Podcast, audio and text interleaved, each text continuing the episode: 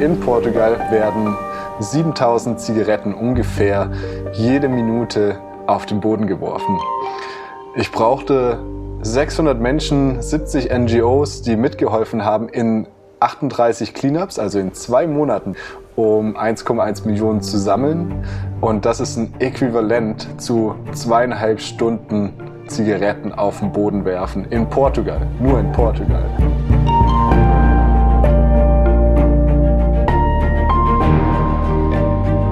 Helden der Meere. Der Blue Awareness Podcast mit Christian Weigand. Hallo und herzlich willkommen zu dieser Episode von Helden der Meere. Stell dir vor, du stehst am Strand. Es ist ein raues Wetter und die Wolken zeichnen eine düstere Stimmung. Der Regen, der trägt so viele Plastikteile in die Flüsse und damit ins Meer, dass du um dich herum überall Plastikmüll siehst. Wenn du ins Wasser gehst, schwimmen um dich herum lauter Plastikartikel. Du bist frustriert und fragst dich, wie das nur weitergehen soll. Mein heutiger Gast, Andreas Noé, war von genau dieser Situation so überwältigt, dass er seine Karriere als Mikrobiologe hinschmiss, seinen Job kündigte, um seine ganze Aufmerksamkeit den Aufräumaktionen der Meere zu widmen. Dabei geht es ihm ausdrücklich nicht um das Aufräumen, sondern darum, dass Bewusstsein geschaffen wird. In seiner ersten großen Aktion wanderte er 58 Tage die komplette portugiesische Küste entlang und räumte jeden Tag auf. Ein Jahr später sammelte er in verschiedenen Küstenstädten über eine Million Zigarettenstummel, der sogenannte Bud Hike. Immer mit dabei seine Ukulele, mit der er sein großes Live- und auch sein großes Instagram-Publikum mit sogenannter Trash-Music versorgt. Ihr könnt euch also auf eine Folge freuen, in der es darum geht, seiner Berufung zu folgen, einen ganz anderen Weg einzuschlagen, als man es vielleicht früher gedacht hätte und wie man es schaffen kann, aus Idealismus und Überzeugung, ja, eine richtige Bewegung loszutreten. Und eine kleine Kostprobe der Trash Music, so viel kann ich verraten, wird es auch geben. Also, ganz viel Spaß bei dieser Folge mit Andreas. Advertorial wenn ich mir einen Film anschaue, dann ist das fast immer eine Naturdoku. Denn nichts fasziniert mich so sehr wie die Wunder, die unser Planet zu bieten hat. Besonders, wenn sich diese unter der Wasseroberfläche abspielen. Und allen, die solche Dokumentationen genauso lieben wie ich, möchte ich eine Empfehlung aussprechen. Und zwar haben sich Disney und National Geographic zusammengetan und stellen im April, passend zum Earth Month, Initiativen zum Schutz, zur Wiederherstellung und zur Wertschätzung von unserem Zuhause in den Mittelpunkt. Besonders den Earth Day, nämlich Montag, den 22. April 2024, solltet ihr euch notieren. An diesem Tag starten einige Highlights, darunter auch die Dokumentation Die geheimnisvolle Welt der Oktopusse, die vom Oscar-Preisträger und Meeresenthusiasten James Cameron produziert wurde. Ich durfte die dreiteilige Doku schon vorab anschauen und bin begeistert von diesen Tieren. Sie haben drei Herzen, blaues Blut und können sich durch ein Loch von der Größe ihrer Augäpfel zwängen. Sie sind intelligent, sozial und neugierig, aber zugleich auch furchterregend. Sie sind Meister der Tarnung und Verwandlung und sie besitzen erstaunliche Fähigkeiten, die die menschliche Vorstellungskraft übertreffen. Neugierig geworden? Selbst abtauchen in die geheimnisvolle Welt der Oktopusse könnt ihr am 22. und 23. April jeweils ab 20.15 Uhr auf National Geographic Wild im TV oder ab dem 22. April auf Disney Plus im Stream. Hallo Andreas. Hallo Christian. Mensch, dass ich dich jetzt doch nochmal vors Mikro bekommen habe. Wir haben das jetzt ja schon, ich weiß nicht, wie viele Monate versucht. Bestimmt drei, oh, vier ja. oder so, ne? Drei, vier, auf jeden Fall. Ja, im Juli oder Juni haben wir es versucht. Sag mal, was ist denn auf deiner, was ist denn auf deiner Reise eigentlich schiefgelaufen? Da stellt man sich doch so vor, du hast ein Vanlife, du lebst in deinem Van an der portugiesischen Küste äh, und bist so durchgetaktet, dass wir drei, vier Monate brauchen, um unseren Termin wahrzumachen. Ja, das stimmt. Ich kriege auch einige Nachrichten, die dann sagen, ja, das sieht hier alles nach Urlaub aus. Ähm, es ist auch alles äh, sehr schön und toll, an der portugiesischen Küste rumzureisen. Und ja, mittlerweile ist das ganze Projekt, das ich da unten mache, ähm, so explodiert, dass ich eigentlich wirklich fast keine Zeit mehr habe für. Ich war in den letzten Monaten viermal im Wasser zum Surfen. Und ja, Nein. es war ein Rock'n'Roll-Programm eigentlich, das ich äh, da abgezogen habe. Und wenn ich was mache, dann mache ich es extrem, um Augen zu öffnen mit mit dem Außergewöhnlichen. Und ja, das, das war es auch diesen Sommer. Vielleicht können die ZuhörerInnen das ja auch hören. Du hast trotz allem noch ein breites Grinsen auf dem Gesicht, auch wenn ich mir schwer vorstellen kann, wie das überhaupt möglich ist, wenn man monatelang an der Küste ist und nur viermal surfen geht. Aber da werden wir jetzt gleich nochmal genauer drauf kommen, auch was dieses Projekt ganz genau ist. Damit wir aber mit jeder Podcast-Folge so ein bisschen im Setting des Meeres ankommen, starten wir immer mit einer Kategorie namens Meeresrauschen. Meeresrauschen. Und hier geht es darum, dass du uns mitnimmst in einen für dich perfekten Moment am Meer. Ein perfekter Moment am Meer. Ui, schön. Da gibt es, glaube ich, sehr, sehr viele perfekte Momente, die ich ähm, erlebt habe oder immer wieder erlebe.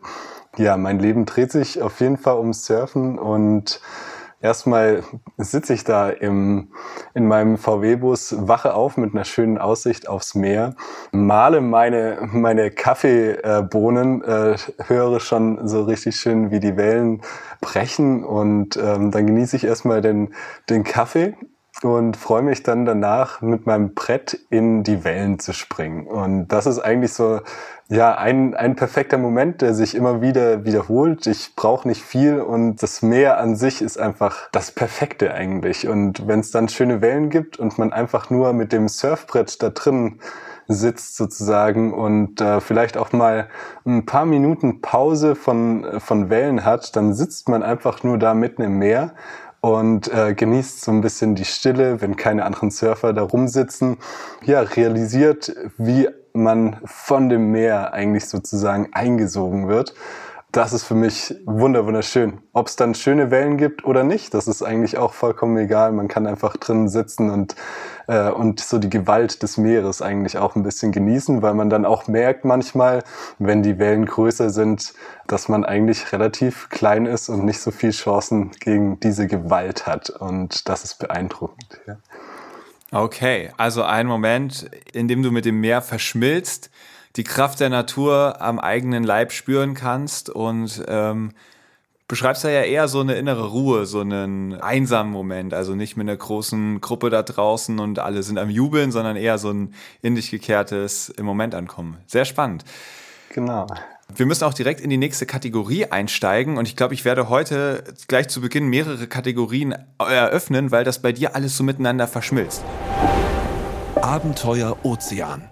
Wir haben ja gerade schon gemerkt, du bist ein großer Fan vom Surfen, du liebst das Meer, du liebst die Wellen. Wie hat denn eigentlich dein Trip oder dein neuer Lebensstil, ich weiß gar nicht, würdest du sagen, ist es irgendwie ein Trip oder ist es, ist es dein Standardleben geworden oder beides? Ja, ich mache das jetzt ungefähr seit drei Jahren. Ähm, es hat angefangen als äh, Trip und ist dann ähm, ja ein Lebensstil geworden auf jeden Fall. Und ich habe jetzt nicht vor, das in den nächsten Jahren zu verändern. Ähm, es wird auf jeden Fall so weitergehen und deswegen ein Lebensstil, äh, den ich sehr, sehr genieße und ähm, der sehr mit dem Meer verbunden ist. Okay, ja. und erinnerst du dich noch an Tag eins von diesem Trip, mit welchem Gefühl du losgefahren bist und was du damals gedacht hast, was das für eine Reise werden würde?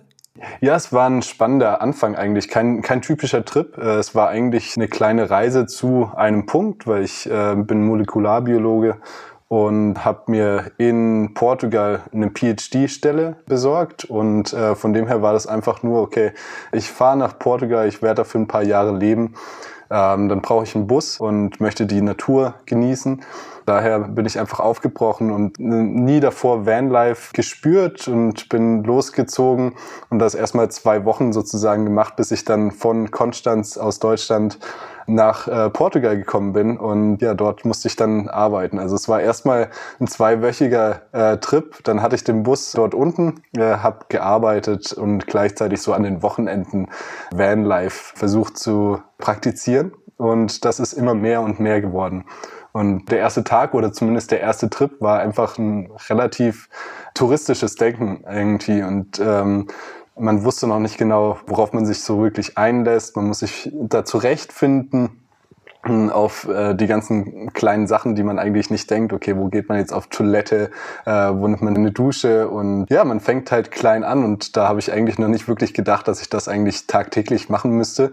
Ähm, und dann hat man sich mit kleinen Unannehmlichkeiten irgendwie so auch angefreundet, weil man wusste, dass, äh, dass nach zwei Wochen ist der ganze Spaß wieder erstmal so ein bisschen vorbei und dann ist es einfach nur so ein äh, Tages- oder Wochenendsausflüge. Okay, das heißt, du hast dann auch nicht dauerhaft in einem Van gelebt, sondern hattest irgendwie eine Wohnung Wohnung in Portugal. Wo warst du in Lissabon oder was?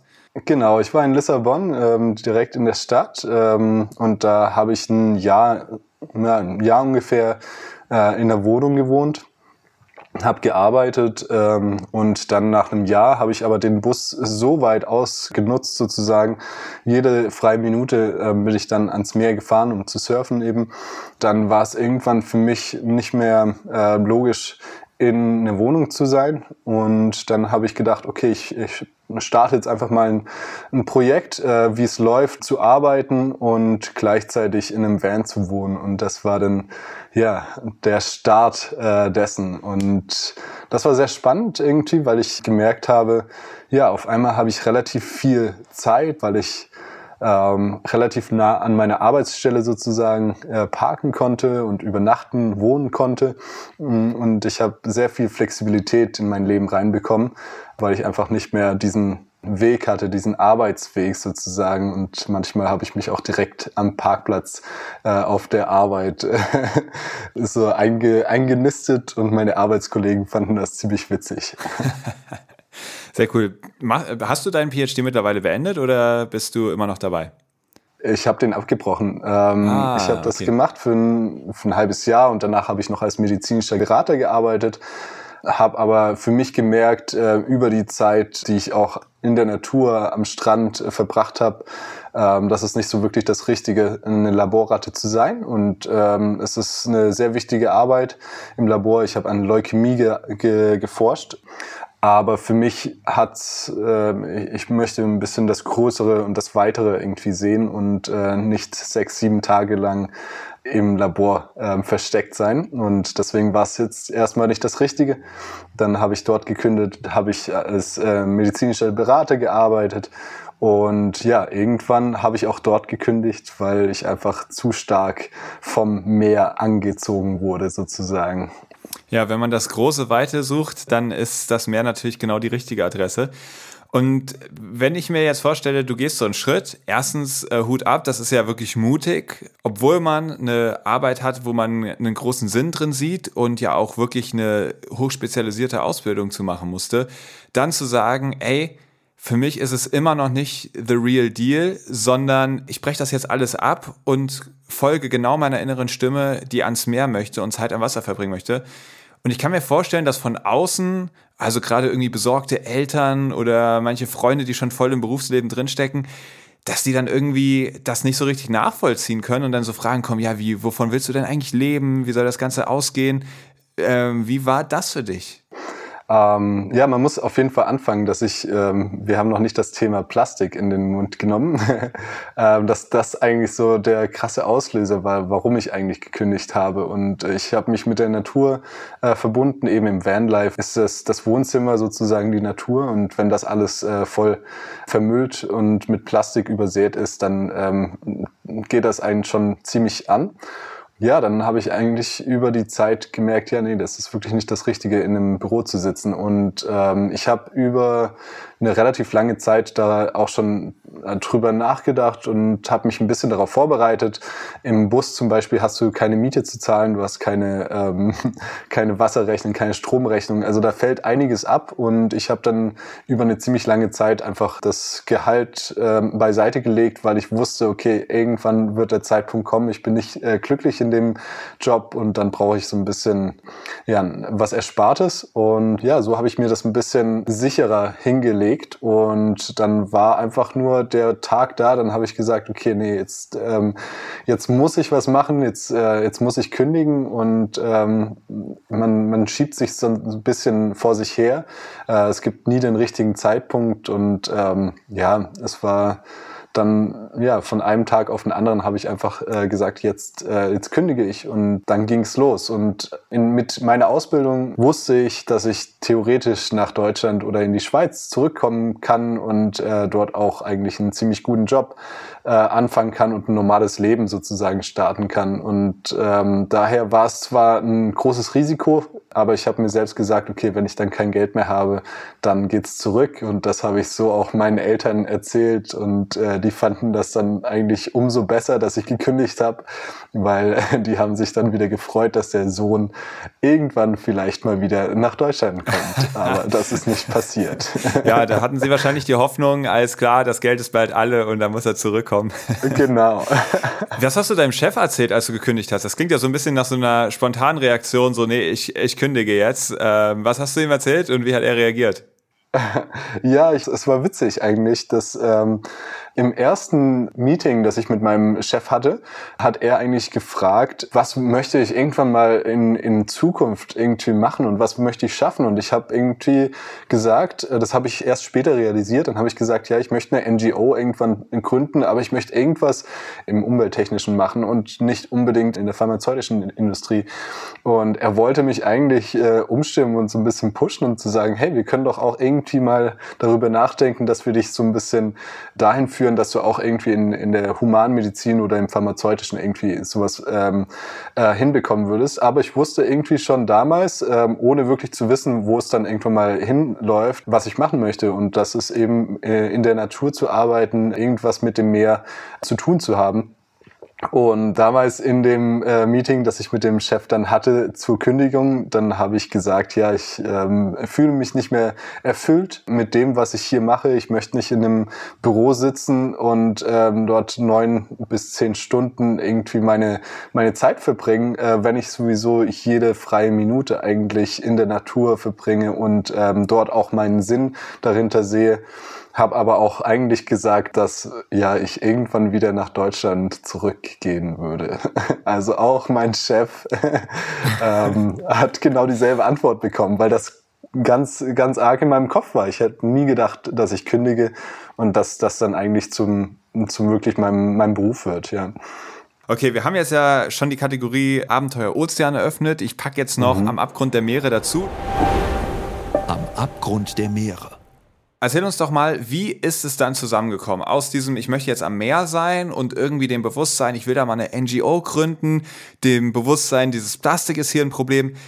Gab es so einen Moment, wo du gesagt hast, okay, das war irgendwie so der Punkt, an dem mein Projekt, The Trash Traveler, gestartet hat? Ja, wir gehen zurück in, in diesen Moment, äh, in dem wir mit dem Surfbrett in den Wellen im Meer eigentlich sitzen. Ja. Ich habe das damals auch im kompletten Jahr gemacht, auch im Winter.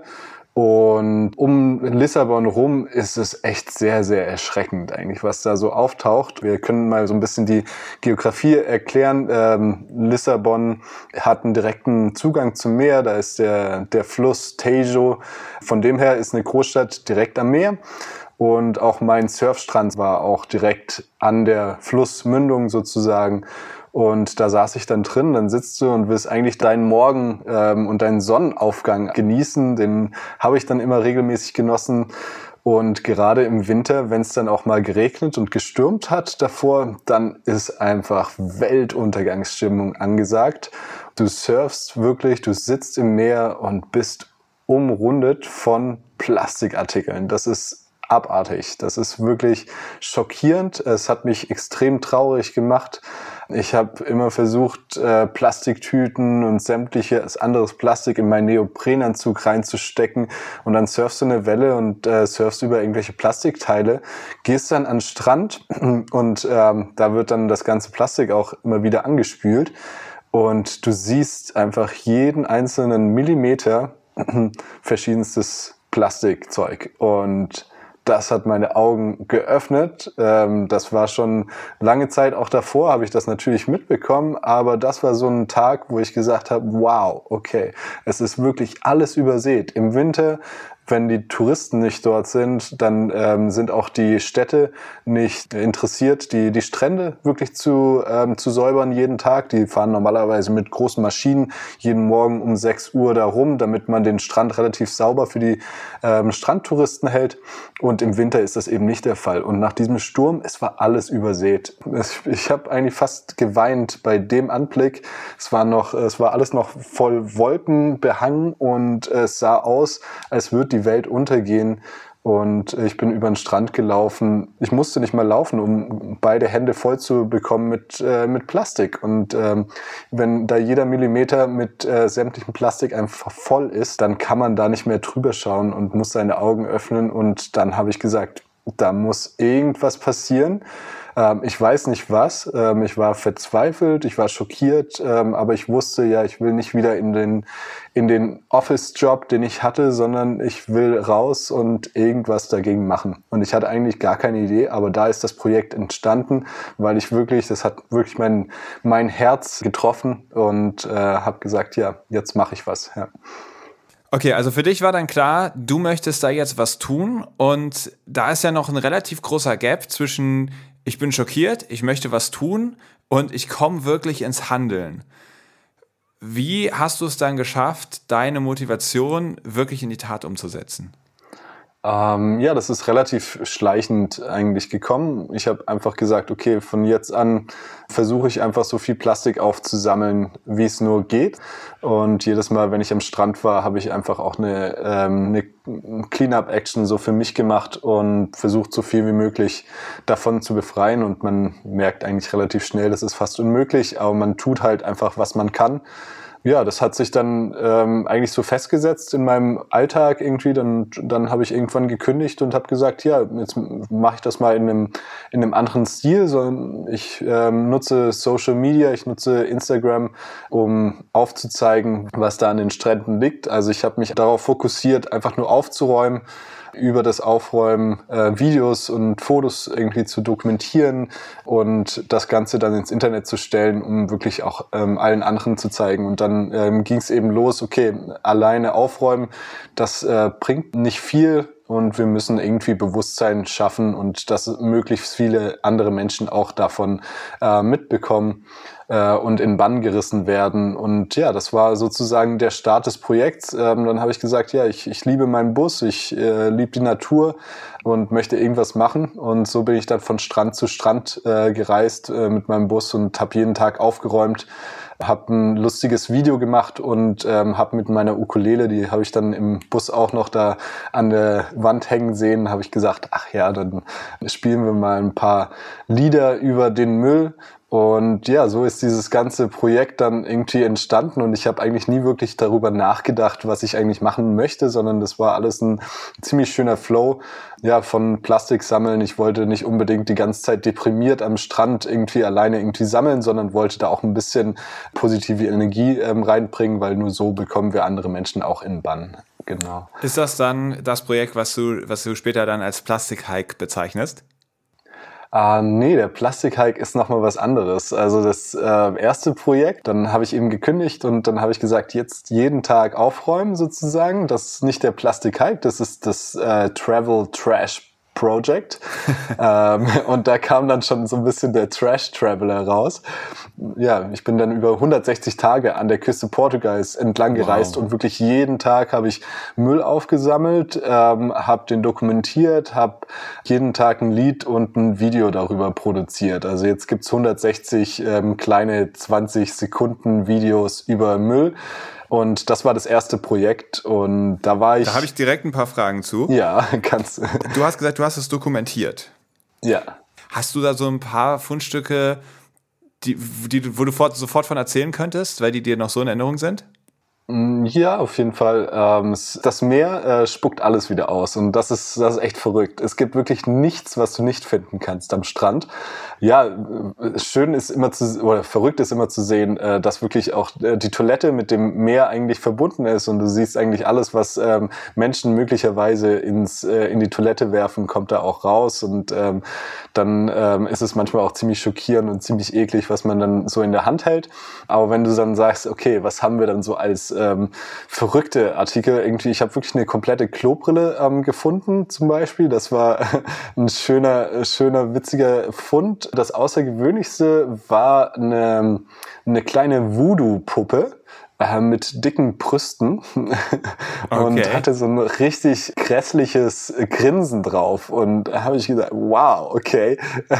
Das habe ich dann so gesehen, okay, diese kleine Puppe, die, die, die grinst mich so an in ihrem komischen Körper und denkt dann eigentlich, ja, okay, ich bin, ich bin das Meer, ich spuck dich da wieder raus und äh, das ist genau das, was du mit mir eigentlich machst, du Mensch, weil du lässt alles ins Meer reinbringen. Und ähm, ja, diese Puppe habe ich auch noch oder zumindest den, den Kopf äh, habe ich davon noch ja, begleitet mich immer mal wieder so ein bisschen auf meinen Touren so ein bisschen. Und ähm, ja, das ist eigentlich das Außergewöhnlichste, finde ich, oder das, das Verrückteste, dass du auch ähm, relativ viele Puppenköpfe im Meer findest oder am Strand findest. Und ähm, ja, hier gibt's in Portugal auch einen Künstler, der hat eine ganze Kollektion an äh, Puppenköpfen, die er über die letzten 15 Jahren gesammelt hat. Und äh, daran wird man halt echt eigentlich nicht denken, aber ja, es gibt auch solche verrückten Funde. Ja, ja. Wahnsinn. Okay.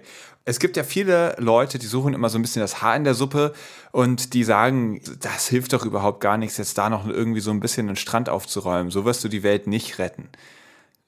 Was sagst du zu diesen Menschen und was ist dein eigentliches Ziel, dahinter den Strand aufzuräumen? Ja, das ist richtig. Äh, ich war hunderte Male an dem Punkt, wo ich mir dann auch gesagt habe, ja, was mache ich denn hier eigentlich auch? Oder äh, warum heiße ich The Trash Traveler? Alle denken einfach nur, ich reise rum und sammle Müll auf und äh, reduzieren mich sozusagen auf das Müllsammeln. Und dann habe ich auch mehrere Male eigentlich gedacht, ja, vielleicht sollte ich eigentlich mal meinen Namen verändern und auch äh, weg davon kommen, ja, Müll aufzusammeln.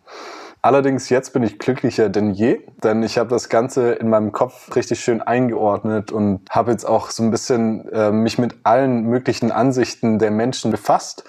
Und dann müssen wir einfach an sehr, sehr vielen verschiedenen Punkten ansetzen. Ich gehe jedes Mal zum Strand. Ich habe ein Motto, das ist It's not about cleaning. Äh, es geht nicht ums Aufräumen und trotzdem räume ich jeden Tag auf. Ja, manchmal gibt's NGOs oder Unternehmen, die sagen dann, ja, bis zu dem Tag, bis zu dem Jahr äh, werden wir es geschafft haben, die ganzen Meere aufzuräumen.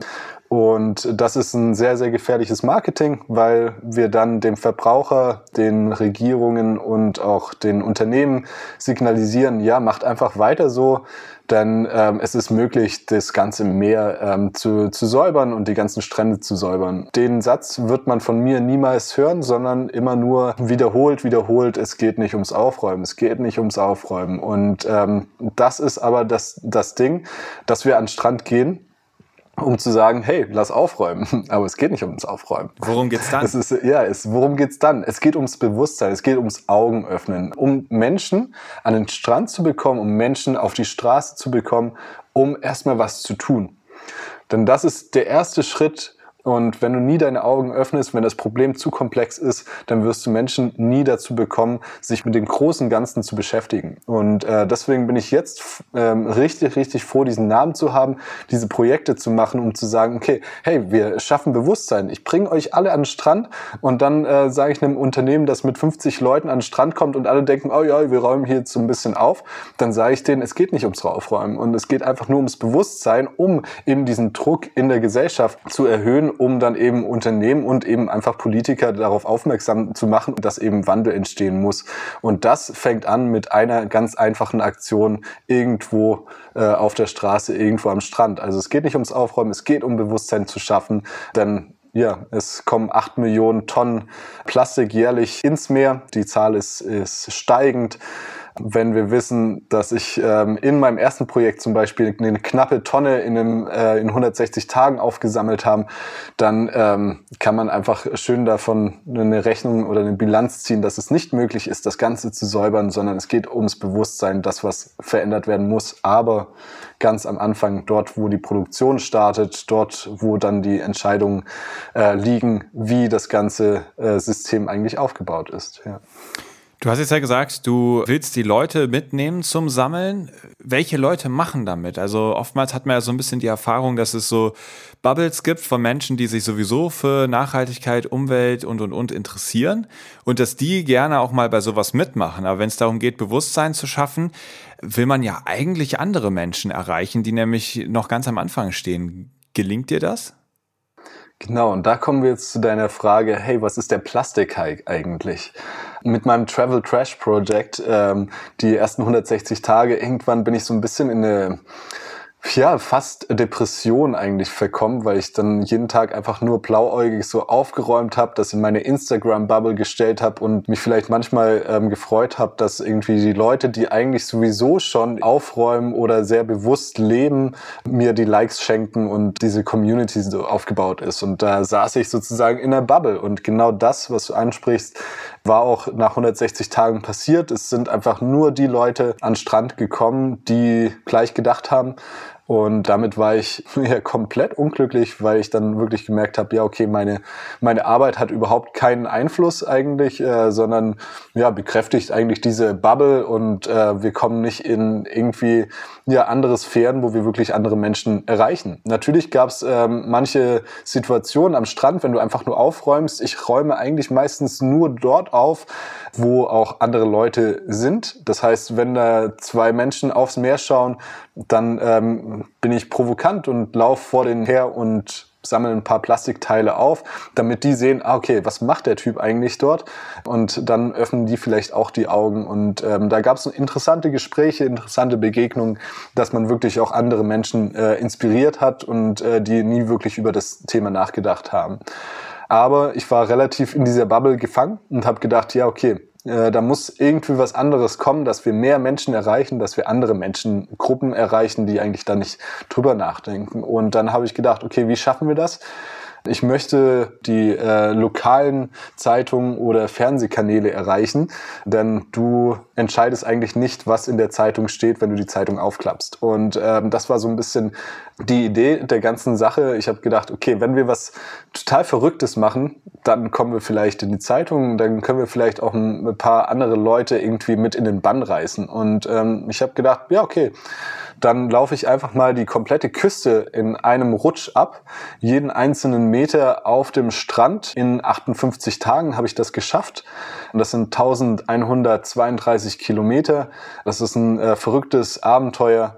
Und an diesem Abenteuer habe ich gedacht, okay, wie schaffen wir es, ähm, noch mehr Menschen zu erreichen? Und dann habe ich das komplette Netzwerk von Umweltorganisationen in Portugal kontaktiert. Ich habe äh, Umweltaktivisten kontaktiert, habe gedacht, ja, okay, je mehr Menschen wir an den Strand bringen, desto mehr Menschen können wir auch erreichen, weil jeder ist in irgendwelche Sphären raus posaunt sozusagen. Und das war das Grundkonzept von dem Plastik-Hike, äh, nicht mehr alleine am Strand aufzuräumen, sondern gemeinsam und dann noch mit Abenteuer äh, kombiniert, das eigentlich fast unmöglich ist und das eben von der Distanz Augen öffnet und sagt, ja, okay, Menschen wollen das einfach sehen, Menschen wollen da mal kurz schauen, was dieser verrückte Kerl da am Strand eigentlich macht. Da schafft er das wirklich irgendwie 58 Tage da diese ganze Küste abzuwandern und dann zusätzlich eben noch Plastik zu sammeln. Und das eben hat funktioniert.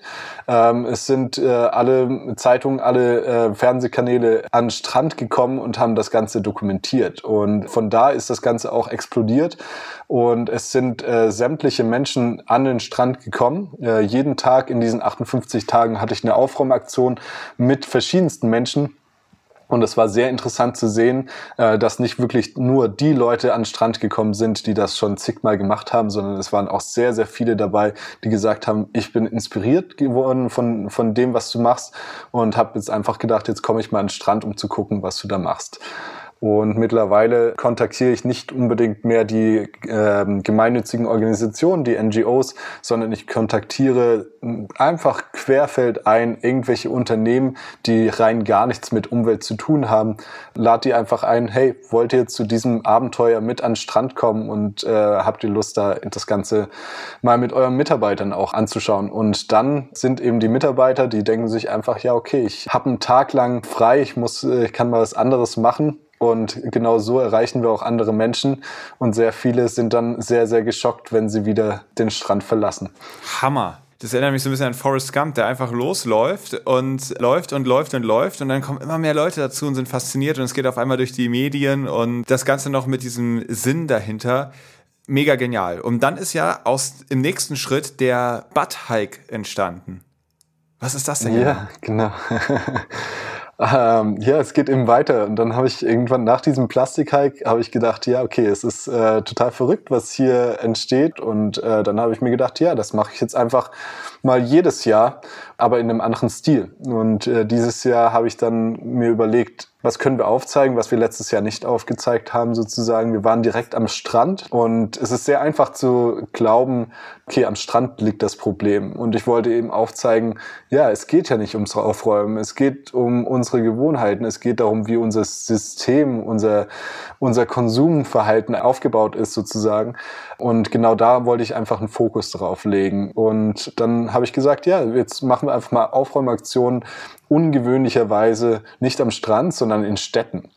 Was können wir da aufsammeln, was eigentlich die ganze Zeit überall rumliegt, auf der ganzen Welt, das sind Zigaretten. Und Zigaretten ist, sind ein sehr, sehr schöner Modellorganismus, denn sehr, sehr viele Menschen wissen nicht, dass äh, Zigaretten äh, gefüllt sind mit Plastik und deswegen ist es einfach ein Modellorganismus für verstecktes Plastik, dass Plastik wirklich in sämtlichen Produkten mit eingearbeitet ist und wir eigentlich davon gar nichts wissen oder nicht wirklich da, darauf äh, bedacht sind und müssen uns erstmal die Informationen rausziehen, damit wir wissen, okay, hm, das, was ich hier gerade auf den Boden werfe, ist einfach genau gleich, wenn ich eine Plastikverpackung, eine Chipspackung auf den Boden werfen würde. Es ist genau das Gleiche eigentlich, ähm, weil es ist einfach nur versteckt.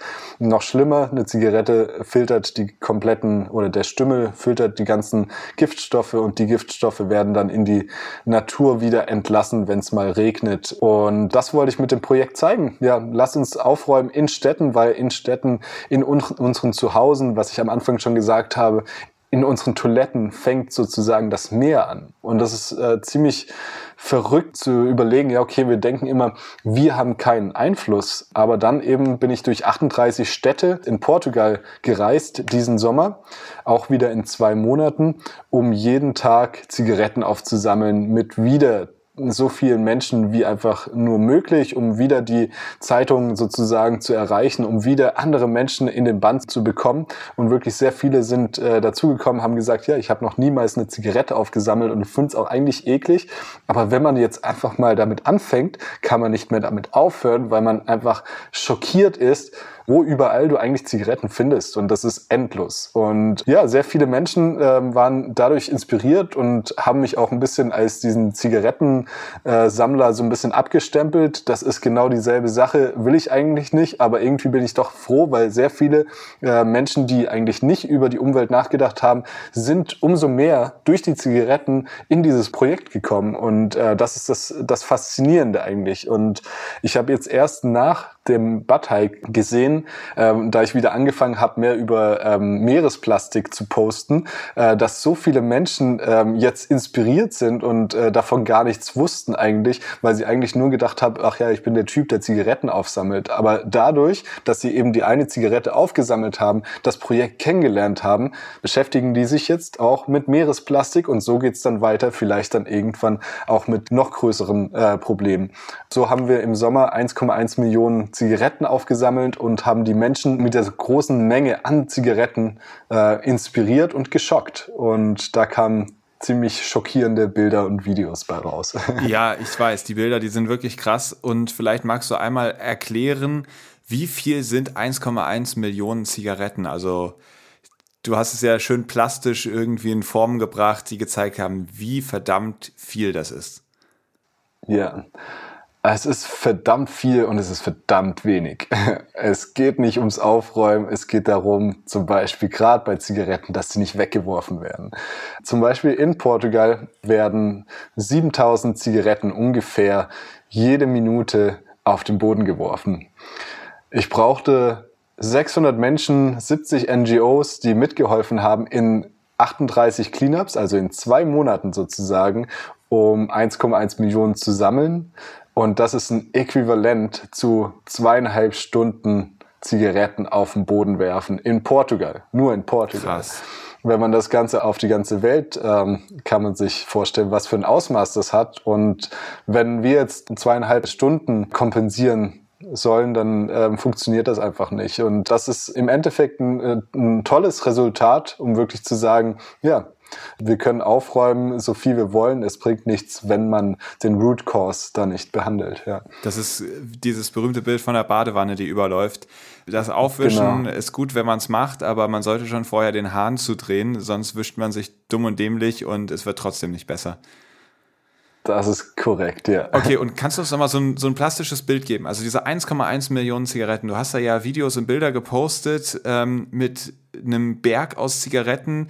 Würden die in eine Badewanne passen, fünf Badewannen? Also kannst du das irgendwie plastisch machen für die ZuhörerInnen?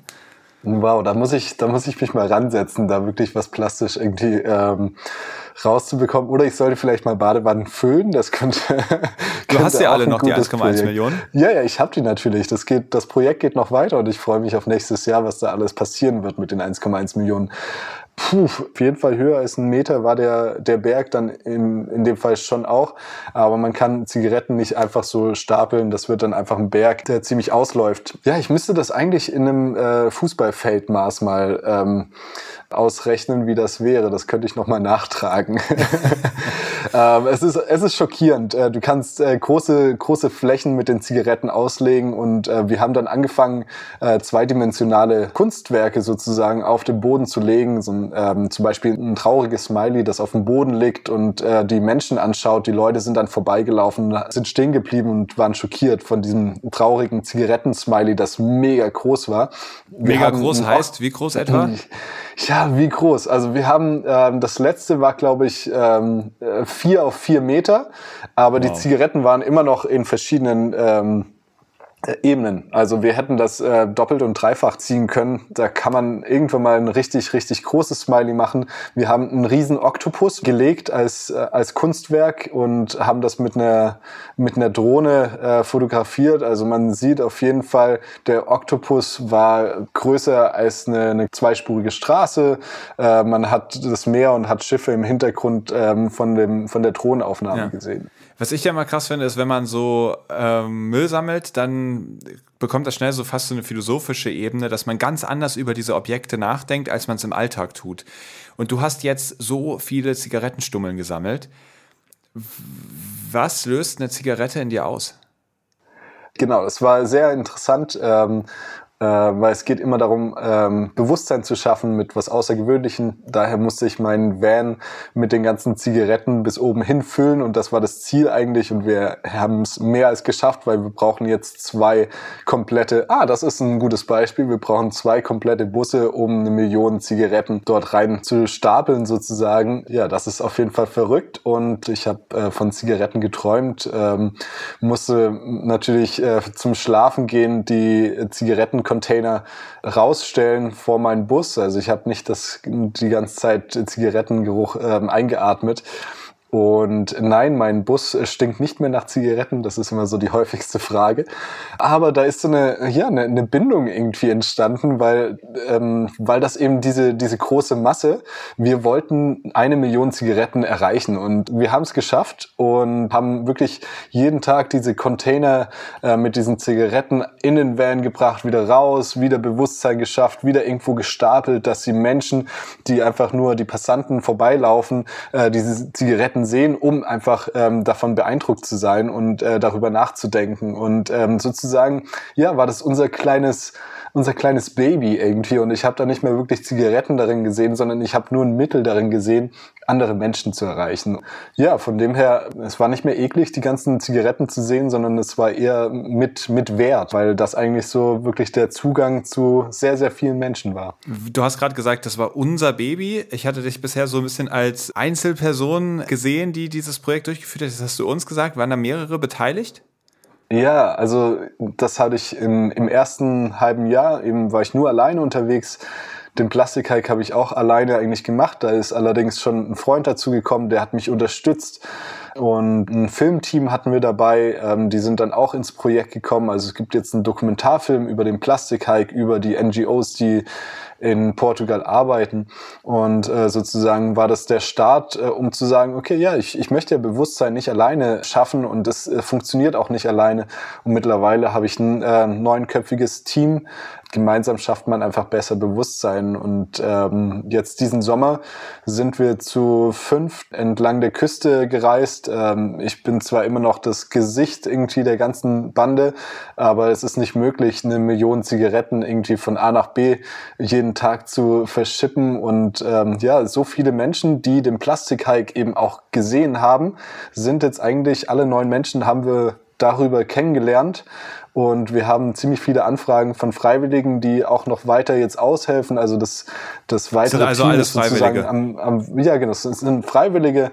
Und äh, wir versuchen so ein bisschen die Kosten, die aufkommen, zu decken, wenn das möglich ist. Und es ist auch manchmal sehr deprimierend, wenn du so viel äh, Müll äh, um dich rum siehst, dann musst du irgendwann mal auch ein bisschen ja, aufgefangen werden. Und das schaffen wir alle, äh, alle zusammen.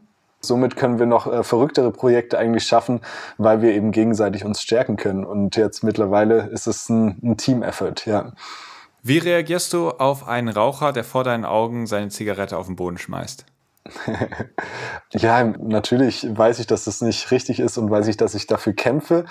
Manche Menschen haben mich schon gefragt, ja, wie schaffst du es einfach jeden Tag weiterzumachen? Und äh, ich habe mich über die Zeit auch so ein bisschen distanziert, weil ich ähm, dennoch ein äh, fröhliches, glückliches Leben haben möchte. Und wenn mich das Ganze wirklich jeden Tag extrem treffen würde, dann würde ich äh, deprimiert irgendwo rumsitzen und nichts mehr machen. Das heißt, da ist so ein bisschen eine Wand aufgebaut, dass es mich persönlich trifft, wenn ich da jemanden sehe. Aber äh, was ich eben mache, ich habe Taschenaschenbecher und habe herausgefunden, wenn ich den Menschen ohne eine Problemlösung anspreche, dann wird dieser Mensch wahrscheinlich auch nicht wirklich seine Gewohnheit äh, verändern. Es geht immer um eine positive Diskussion, egal was für ein Problem wir haben, egal ob es um Müll geht, egal ob es irgendwelche anderen Problematiken geht. Es geht um eine positive Diskussion auf gleicher Ebene. Deswegen komme ich mit einem Taschenaschenbecher zu ihm und sage, hey, vielleicht äh, können wir da irgendwie ein bisschen drüber rumquatschen. Weißt du, dass die komplett voll mit Plastik und Giftstoffen sind.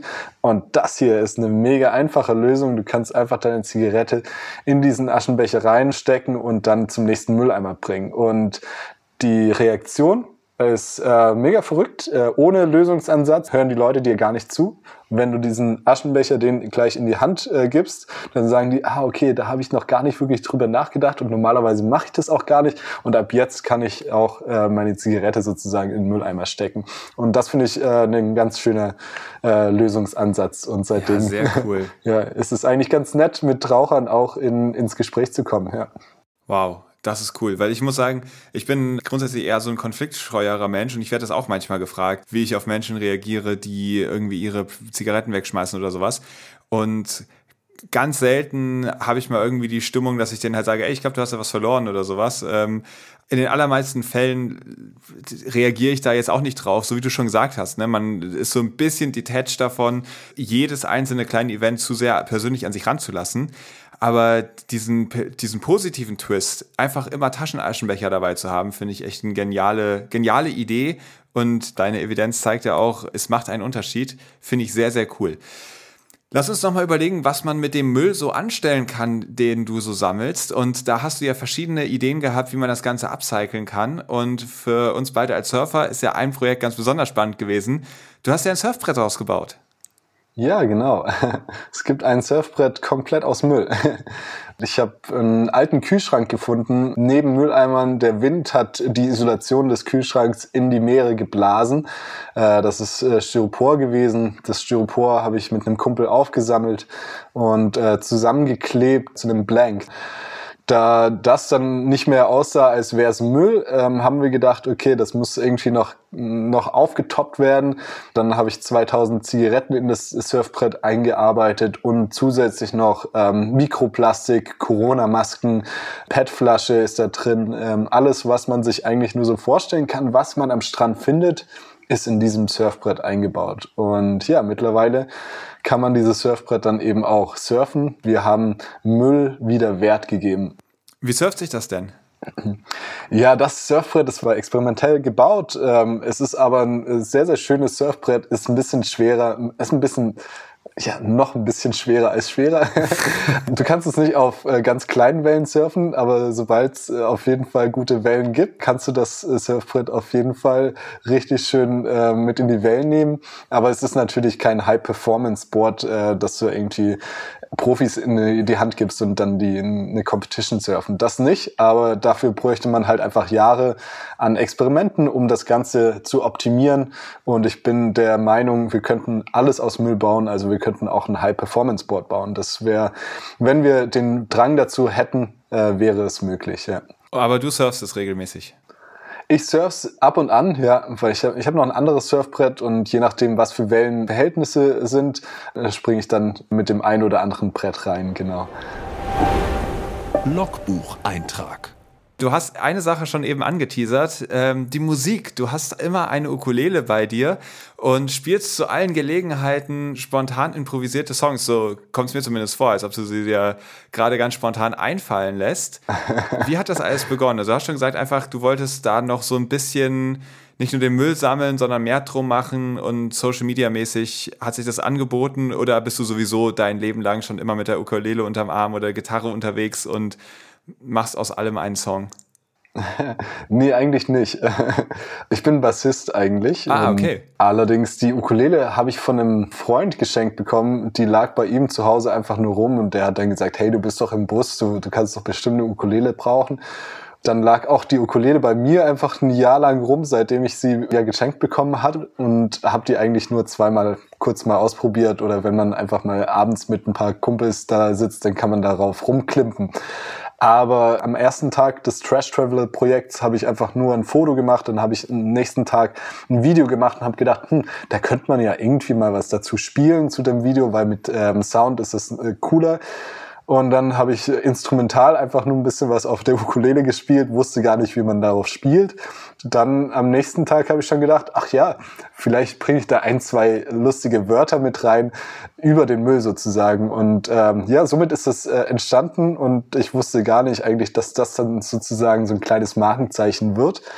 Das sind wirklich einfach nur zwei Reime, die hintereinander gereiht werden müssen und dann haben wir schon einen Song. und es ist, es ist simpler geht's eigentlich nicht. Aber und manche Menschen äh, schauen sich das an, dann kriege ich Nachrichten oder auch Feedback von meinen Freunden und sagen, hey, was hast du jetzt schon wieder für Drogen genommen? ähm, und äh, das ist aber genau das, was ich erreichen möchte, weil ähm, je einfacher, je simpler äh, die ganze Sache einfach in die Hand genommen wird, äh, desto einfacher bleibt es auch vielleicht im Kopf sozusagen. Und ähm, desto einfacher ja, haben wir einen Samen gepflanzt, auch wenn es vielleicht manchmal nervt und ich habe jetzt auch nicht die tollste Stimme sozusagen, aber für die Trash-Musik, für die Müllmusik ähm, reicht das ganz gut aus. und äh, mittlerweile freuen sich, freuen sich mehr oder weniger 23.000 Leute auf Instagram da drauf.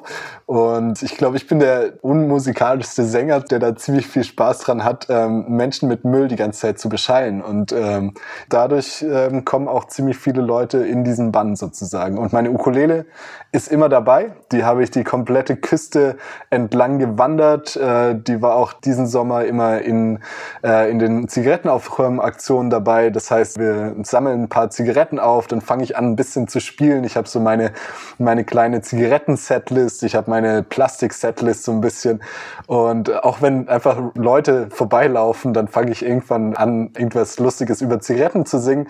Dann bleiben die Leute manchmal stehen oder schauen mich verdutzt an. Aber so ein bisschen das Provokante, Lustige ist auch äh, sehr spaßig. Und äh, ja, so kamen auch Leute auch immer mal wieder dazu und zu sagen, okay, hey, habt ihr nicht noch ein paar Handschuhe? Ich, ich habe auch Bock, irgendwie da mitzumachen. Jetzt haben wir so viel drüber geredet. Ich hoffe, du hast deine Ukulele auch jetzt dabei. Kannst du uns das vorspielen?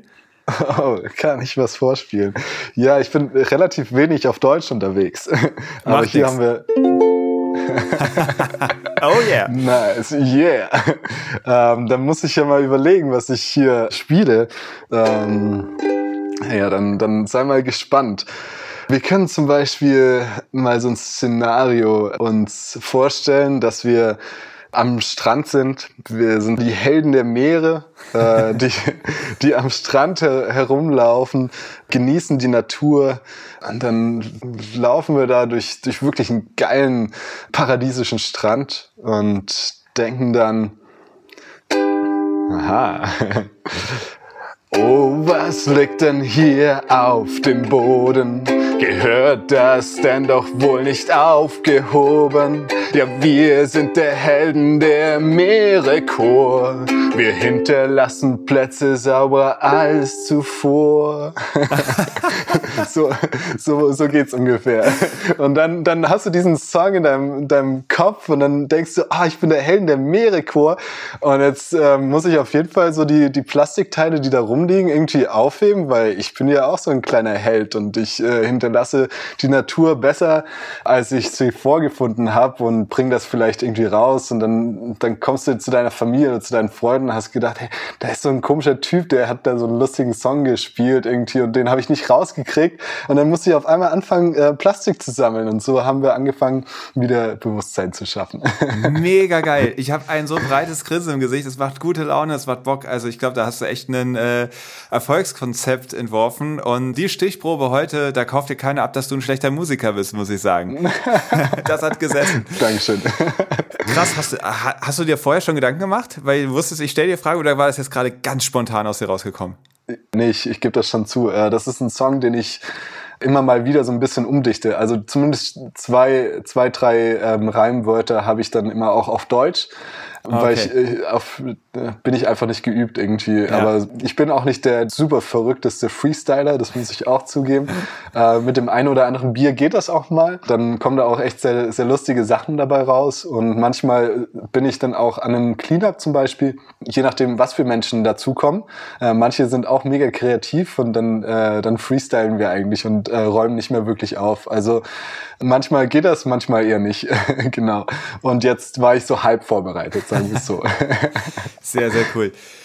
Wir haben ja vorhin schon mal ein bisschen drüber gesprochen. Kannst du davon leben? Du hast gesagt, du hast dir einige Ersparnisse angesammelt. Jetzt habe ich gesehen, du hast auch eine Sponsorship mit Jack Wolfskin, richtig? Genau, das ist richtig. Wie war ja. das für dich, so ein Sponsorship anzunehmen? Also, ich kann mir vorstellen, dass es gar keine so leichte Entscheidung ist, weil du hast ja voll mit einem idealistischen Herzensprojekt angefangen, gesagt, ey, mir geht's hier um die Meere, ich will hier aufräumen und und und und und. Es ging überhaupt nicht mhm. groß ums Geld. Und sobald man so eine, so eine Werbepartnerschaft hat, könnten Leute denken, ah, okay, der macht das hier fürs Geld und bla bla bla. Mhm. Versteh mich nicht falsch. Ich finde, es ist eine geile Botschaft, die man rausbringen kann. Ey, mit sowas Coolem kann man Geld verdienen, damit sozusagen nicht die Leute das Gefühl haben, es ist ein Trade-off entweder oder, sondern nein, es ist voll okay. Man kann damit Geld verdienen und das soll auch so sein. Du bringst voll den Wert damit.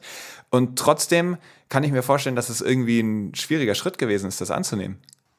Auf jeden Fall, das stimmt. Ich bin wirklich sehr idealistisch und äh, ich bin sehr minimalistisch. Ich bin sehr darauf aus, okay, was konsumieren wir und was trägt eigentlich alles dazu bei? Und da ist es sehr, sehr schwer, Kooperationen einzugehen, Geld zu verdienen das war von Anfang an überhaupt nicht mein Plan. Ich habe einfach nur gedacht, ich mache das jetzt mal, bis ich wieder einen Job ein, äh, finde. Ja, dann irgendwann kam dieses Projekt äh, in so eine Sphäre, da wollte ich nicht mehr aufhören, sondern habe gedacht, ja, wir müssen weiter Bewusstsein schaffen, wir müssen irgendwie weiter mit gemeinnützigen Organisationen arbeiten und ähm, das nach vorne pushen. Und das würde halt alles nicht funktionieren in dem Ausmaß, in dem ich es mache. Wirklich 24 Stunden am Tag rattert mein Kopf irgendwie, um zu gucken, äh, was kann ich als nächstes machen, was, was sind so die nächsten Projekte, wie können wir weitergehen und was können wir alles noch so erreichen. Da ist eben die Sache, ja, entweder wir machen das komplett langsam, dann wird kein Wandel irgendwie entstehen, oder wir fokussieren uns wirklich 100 Prozent darauf. Und das war auf jeden Fall meine Entscheidung ähm, nach einem halben Jahr. Ich wusste nicht, wie ich das finanzieren sollte, weil mein Geld ist wirklich auch zugrunde gegangen. Äh, dann kam äh, Corona, Lockdown und da saß ich schon im Auto und nach links wäre es nach Deutschland gegangen, nach rechts ging es dann in eine Ferienwohnung und in dieser Ferienwohnung habe ich dann reflektiert und habe mich gesagt, okay, äh, wir laufen auch die, die Küste Portugals entlang und jetzt mache ich das anders, jetzt schaffen wir Bewusstsein mit der Community zusammen, um vielleicht eben auch ähm, es zu schaffen, dass ein paar Spenden äh, in das Projekt reinkommen, dass ich irgendwie auch meine ja, meine Bills ähm, bezahlen kann. So. Und ich bin überhaupt nicht darauf aus, da ein großes Geld zu machen. Und klar kann da der ein oder andere immer noch dazu kommen und sagen, ja, okay, du machst das fürs Geld. Das ist demjenigen überlassen. Wenn der mit mir vielleicht äh, eine Woche mal verbringt, dann weiß der, dass ich wirklich sieben Tage lang über fast nichts anderes eigentlich nachdenke und dass da mein Herzblut drinsteckt. Also ich glaube, da ja, reicht schon eine Stunde Gespräch mit dir, um das oder, zu merken. Oder so, ja, genau. kann auch, kann auch sein. Und deswegen stehe ich da ganz gut drüber. Äh, ich weiß, was ich mache.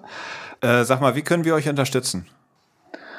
Ja, wir sind jetzt Teil auch einer NGO. Wir lernen mit denen, um vielleicht irgendwann den Schritt zu gehen, dass wir wirklich eine Trash Traveler NGO haben. Ist mir aber nicht so wirklich wichtig, weil wir können uns gegenseitig aushelfen. Das ist immer das Zeichen und äh, deswegen äh, läuft dieses Projekt über die NGO in Portugal. Wir sind froh über Spenden auf jeden Fall. Wie heißt wir die NGO? Können, äh, die heißt Novo Mundo Azul. Okay. Neue blaue Welt. Okay, perfekt. Und ich werde natürlich einen Link in die Show Notes machen, über den ihr ganz einfach ein paar Spenden loswerdet, um Andreas in seinem Trash Traveler Projekt weiter zu pushen und zu supporten. Erzähl uns noch ganz kurz, was sind die nächsten Schritte bei dir? ja, es gibt zwei verschiedene Projekte jetzt. Ähm, einmal werden die ganzen eine Million Zigaretten an sämtlichen Stränden als Pyramiden aufgebaut im Sommer in der Badesaison. Das heißt, äh, Menschen müssen sich sonnenbaden und dann neben einer Million Zigaretten liegen. Da haben wir einige Städte, die sind schon daran interessiert. Das wird mega cool. Äh, das werden wir aber auch noch ausweiten. Da haben wir drei Pyramiden sozusagen, die Pyramiden von Gizeh. Die äh, eine hat dann eine Million Zigaretten, die zweite hat dann ganz viel Fischindustriemüll in sich, weil mehr als 50 Prozent des Mülls an den Stränden von der Fischindustrie stammt. Und dann noch eine Pyramide mit Plastikmüll, den wir eigentlich fabrizieren. Das wird die eine Seite. Ich gehe noch in Schulen und in Universitäten, halt da Vorträge und gebe da Workshops. Und ja, dann das Spannende eigentlich wird mit den Zigaretten sein, denn ich möchte immer zeigen, wir können wirklich aus jedem Müll was machen. Wir experimentieren gerade mit Pilzsporen, dass diese Pilzsporen die Zigaretten umsetzen und daraus ein Pilz entsteht. Und das ist jetzt gerade angesetzt. Ähm, das ist äh, eine Mischung aus Pilz, Kaffee, Stroh und Zigaretten. Und nach sechs Wochen sind keine Zigaretten mehr vorhanden, sondern es sind backsteinartige Klötze entstanden und ein Pilz, der daraus wächst. Also der Pilz ist ein natürlicher Recycler und der kann das Ganze umsetzen. Und dann haben wir Backsteine. Was können wir mit einem Backstein machen? Aha, mit einer Million Zigaretten haben wir genau so viel ja, Substanz, dass wir vielleicht auch ein kleines Tiny House bauen können. Das ist nur ein kleines Beispiel zu sagen, ja, wir können wirklich aus jedem Müll irgendwas machen und deswegen möchte ich zeigen, wir können sogar auch ein Tiny House daraus bauen. Mal schauen, wie das wird. Da spricht der Molekularbiologe. Wahnsinn. Sehr, sehr, sehr, sehr cool. Ebbe oder Flut? Ich stelle dich jetzt vor eine kleine Entweder-Oder-Auswahl und du darfst mal ganz spontan. Mitheit entscheiden, was ist dir lieber. Okay. Also, da, dann, dann nehmen wir Mitheit. So, sorry. Für uns Surfer, für uns Surfer ja. ist es so, dass zwischen Schwarz und Weiß die Grauzone ist, wo meistens die Wellen am besten sind. Ähm, deswegen genau. war das jetzt, kam es wie aus der Pistole geschossen. Was ist dir lieber, surfen oder Musik machen? Oh wow, ähm, surfen. Menschen kennenlernen oder einsame Orte besuchen? Ah, Mitheit. ähm, ja, einsame Orte, aber das ist schwer. Fisch oder vegan? Vegan. Sonnenaufgang oder Sonnenuntergang? Sonnenaufgang. Hai oder Delfin? Hai. Ja, ganz klar? Ja, ganz klar. Okay, wie kommt das? Mega, Mega, ich, ich, bin fasziniert von Haien. Haien sind so die, die tollsten Tiere eigentlich, die es so gibt, finde ich. Ja. Okay, wow. Ja. Portugal oder Deutschland? Portugal. Austeilen oder einstecken? Äh, einstecken. Sehr cool. Lieber Andreas, wir sind jetzt am Ziel unseres Podcasts angekommen. Ich danke dir herzlich für dieses Gespräch. Ich bin total begeistert von deinen ganzen Projekten. Ich erkenne mich in vielen Punkten so ein bisschen wieder und erinnere mich an die Zeit zurück, als ich mit Blue Awareness gestartet bin. Da ging das dann alles so los und es hat so ein bisschen unterschiedliche Richtungen genommen. Gerade am Anfang diese 160 Tage. Ich glaube, das ist wahrscheinlich so der, der Critical Point gewesen, weil ich hatte mir auch mal vorgenommen, am Anfang bin ich, bin ich auch so die Küsten entlang gereist, habe Videos gemacht von den Leuten, die da irgendwelche Projekte starten und sowas und habe mir für die Zeit vorgenommen, ich räume jetzt jeden Strand, an den ich komme, auf. Und habe dann festgestellt, irgendwie im Laufe der Zeit, ich ziehe es nicht so durch, wie ich es mir gewünscht hätte. Ne? Also gab es Tage, da habe ich es nicht gemacht, es war verregnet, ich war schlecht drauf, keine Ahnung. Und äh, dann habe ich da nicht aufgeräumt. Oder ich kam an Strände, die waren so über und über mit Müll beladen, dass ich gedacht habe, ich kann hier keinen Unterschied machen. Und auch dann habe ich da nicht ein Teil aufgesammelt, sondern bin irgendwie frustriert weitergezogen. Und das sind so Momente, da kann es ziemlich schnell kippen und man sagt dann irgendwann, ja, ey, ganz oder gar nicht, dann lasse ich es halt irgendwie bleiben. Und mir hat es dann in dem Fall so ein bisschen geholfen, dass mir einer gesagt hat, ey, immer take three for the sea, ne? Räum nicht den ganzen Strand auf, mach kleine Schritte. Und das hat gut funktioniert, dass ich sozusagen so ein Dauerläufer geworden bin, der das einfach lange durchgehalten hat. Andererseits hat es insofern schlecht funktioniert, dass ich halt nicht zu einem krassen extremen Typen geworden bin, wie du es jetzt bist. Und du hast am Anfang schon gesagt, wenn ich was mache, dann mache ich es extrem. Ich glaube, das ist so ein bisschen der Unterschied äh, gewesen. Und dadurch ist dann so ein komplett anderer Weg entstanden. Mhm, und ja, ich finde es ja. geil, wo dein Weg hingeführt hat. Ich ziehe echt ja. den Hut. Ich glaube, ich hätte das so niemals hinbekommen und bin gleichzeitig extrem froh darüber, diesen Pfad an deinem Beispiel zu sehen, den ich mir mal vorgenommen hat, aber nie durchhalten konnte. nice. Ja, es ist, ist interessant, wie, wie manche Situationen einfach dafür, dazu führen oder wie es einfach einen anderen Weg einsteckt. Ne? Aber ja. Aber dadurch bist du auch genau so bewusst geworden, wie du es halt einfach jetzt auch bist. Und du machst genau die gleiche wichtige Arbeit, äh, dadurch, dass du diesen Podcast zum Beispiel hast irgendwie und ähm, ähm, hast auf einer ganz anderen Ebene, schaffst du Bewusstsein und ähm, hast vielleicht andere Menschen, die dann auch wieder anfangen und vielleicht gibt es dann wieder einen Menschen, der genau das Thema als extrem irgendwie so annimmt und dann gibt es irgendwie in Zukunft wieder einen anderen Menschen, der, der dann in eine andere Richtung irgendwie was macht und ähm, ja, deswegen gibt es kein richtig und kein falsch. Ne? Das, ja, wir, sind, wir sind ähm, quasi so beide Spiel, Spieler im selben Team, nur dass wir gerade uns die Positionen gut aufgeteilt haben. Genau. Da, das das ist, äh, ist ein sehr persönlicher und schöner Gedanke, ähm, dass man sagt, ey, ich, ich, ich muss nicht den Weg gehen, der nicht exakt zu mir passt. Weil nee, dafür gibt es jemand Fall. anders, ne? Der sollte das machen. Das, ist, das solltest ja, du machen. Ja, und ja, ich genau. sollte jetzt vielleicht gerade hier sitzen und dich in diesen Podcast einladen, um, um, um genau die Message dann wieder raustragen zu können. Wobei du natürlich über deine eigenen Kanäle auch äh, diese Message schon sehr weit rausträgst. Aber ja, nochmals, ja, vielen Dank, dass du dabei schwer. warst. Ähm, wir sehen uns auf jeden Fall in der Zukunft beim Müllsammeln. Da bin ich mir schon mal ganz sicher. Und dann hoffentlich auch wieder in der Podcast-Folge. Ja, auf jeden Fall. Und vielleicht auch mal in den Wellen. Genau, unbedingt. Bis bald.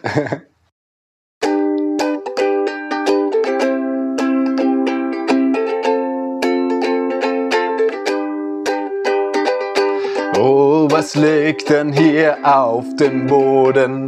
Gehört das denn doch wohl nicht aufgehoben? Ja, wir sind der Helden der Meere Chor. Wir hinterlassen Plätze sauberer als zuvor. Das war Andreas Noé. Und wie ihr gerade schon gemerkt habt, wir haben da einige Gemeinsamkeiten und ihr habt sicherlich auch gemerkt, dass ich ganz begeistert davon bin, wie Andreas seinen Weg durchgezogen hat und was sich dann daraus entwickelt hat. Wenn ihr das auch klasse fandet, dann unterstützt ihn unbedingt. In den Show Notes findet ihr noch einmal den Link zu der NGO, mit der er zusammenarbeitet, über den ihr dann sein Projekt auch fördern könnt. Den Helden der Meere Podcast, den könnt ihr natürlich auch gerne fördern und das funktioniert in allererster Linie, indem ihr ihn teilt und anderen Menschen zugänglich macht. Ein weiterer Punkt, wie ihr den Helden der Meere Podcast pushen könnt, ist, indem ihr eine Bewertung dalasst, also bei Spotify eine Bewertung abgebt oder aber auch bei iTunes eine Bewertung abgebt, da gerne auch mit Text. Denn was wir ja wirklich erzielen wollen mit diesem Podcast ist, dass wir ganz viele Menschen erreichen, um sie für die Meere zu begeistern. Das ist nämlich auch das erklärte Ziel des Blue Awareness e.V., des Sponsors dieses Podcasts. Und das ist eine weitere Möglichkeit, wie ihr den Helden der Meere Podcast und unsere Arbeit unterstützen könnt, nämlich indem ihr dort ein Mitglied werdet, passiv oder aktiv, egal wie. Auf jeden Fall ist das ein großer Support für uns. So, das war's schon wieder von dieser Folge. Ich hoffe, ihr seid in 14 Tagen wieder mit dabei bei der nächsten Episode von Helden der Meere. Bis dahin sage ich Tschüss. Aufnahme, Produktion und Schnitt Christian Weigand. Musik Paul Timmich und Dorian Behner. Design Malte Buck. Sprecher, Intro und Kategorien Moritz Schelius.